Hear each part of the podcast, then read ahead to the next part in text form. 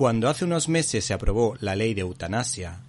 el periodista Jaume Vives, colaborador del CEU y director de cine, lanzó una campaña en favor de la cultura de la vida y en la que se potenciaran una serie de cuidados paliativos, es decir, una ley de cuidados paliativos, pues según los expertos existen medicamentos que evitan sufrimientos innecesarios que hacen la vida más fácil sin necesidad de recurrir a la decisión más drástica de acabar con la vida del paciente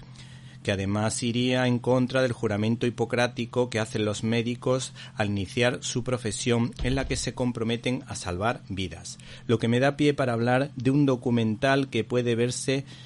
en este mes de junio en la cartelera. Se titula Human Life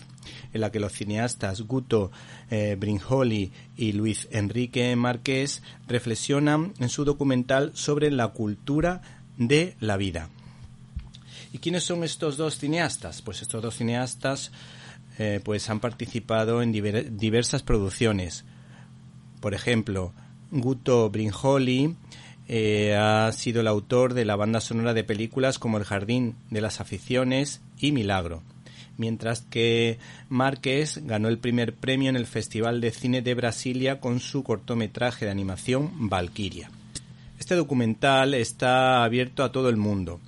a creyentes que tienen ganas de cambiar el mundo y a no creyentes que buscan el sentido de la vida y necesitan referentes. Human Life recoge testimonios de Italia, Estados Unidos o Brasil que intentan aportar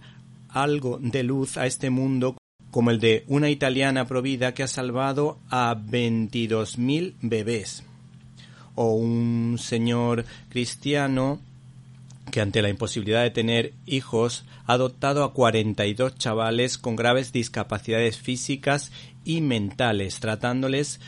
con la ayuda de voluntarios con un cariño y una ternura inigualables. También se habla de la iniciativa de una madre para crear una asociación para proteger a los niños con síndrome de Down,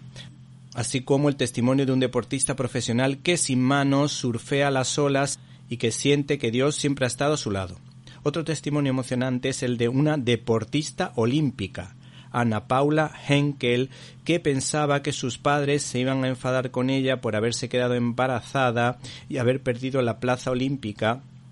y en cambio sus padres celebraron la noticia como si se tratara de una fiesta. Y por cierto, hay que decir que esta deportista, después de dejar su carrera como jugadora de voleibol, pues eh, se ha dedicado a ayudar a madres solteras a que tengan sus hijos, a tratarles con cariño y es muy feliz por la cantidad de cartas en la que esas madres les mandan fotos de sus bebés y están contentísimas de la decisión de haber seguido adelante con su embarazo. No se pierdan por tanto este documental de gran nivel, Human Life.